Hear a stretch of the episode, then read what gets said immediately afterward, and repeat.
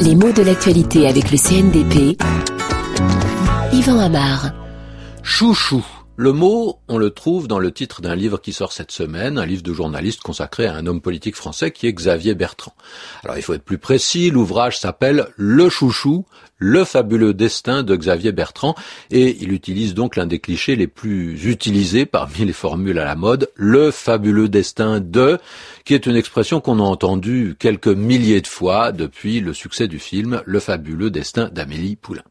Alors, je ne veux pas chercher ce qui dans la carrière de Xavier Bertrand a, pu susciter un tel intitulé, mais simplement je m'interroge sur ce mot de chouchou, parce que si on le place dans un titre, c'est qu'il a un sens en français une histoire aussi, et surtout un son, une sonorité. Chouchou, c'est un mot qui sonne, il a une musique particulière qui a beaucoup fait pour sa réussite, parce que c'est un redoublement du mot chou. Et donc il va souligner et modifier l'essence figurée du chou. Le chou, bah, ça se mange, hein, c'est bien connu, c'est un mot ancien et populaire, et depuis longtemps le mot chou sert au figuré de termes d'affection. On dit mon chou, mon petit chou, ça veut dire mon chéri. Comment comprendre ce glissement? C'est difficile, encore un petit peu mystérieux. Mais il est probable qu'il y ait un jeu de mots avec le verbe choyer qui signifie manifester son amour, entourer de tendresse. Donc le chou, c'est la personne qu'on choisit, qu'on va choyer. Et puis d'autre part, euh, le chou, c'est également le nom d'une pâtisserie célèbre, et comme ce gâteau est petit par rapport euh, aux légumes, on a pris l'habitude de parler de petit chou. Et au figuré, cela accentue le sens sentimental, affectif, quand on dit mon petit chou. Alors tout cela, prépare au chouchou.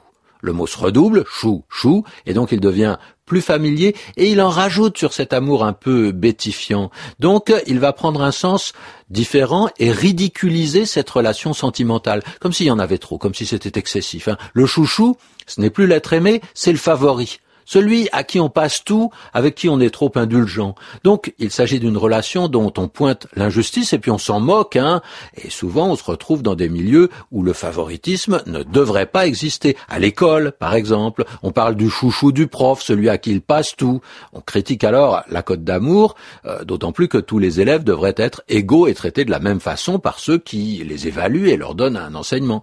Seulement, on ne critique pas seulement le professeur. Bien souvent, le chouchou fait les frais de cette relation. Il est considéré comme le flatteur, le faillot, le lèche-botte, celui qui se comporte de telle façon qu'il s'attirera les bonnes grâces des puissants.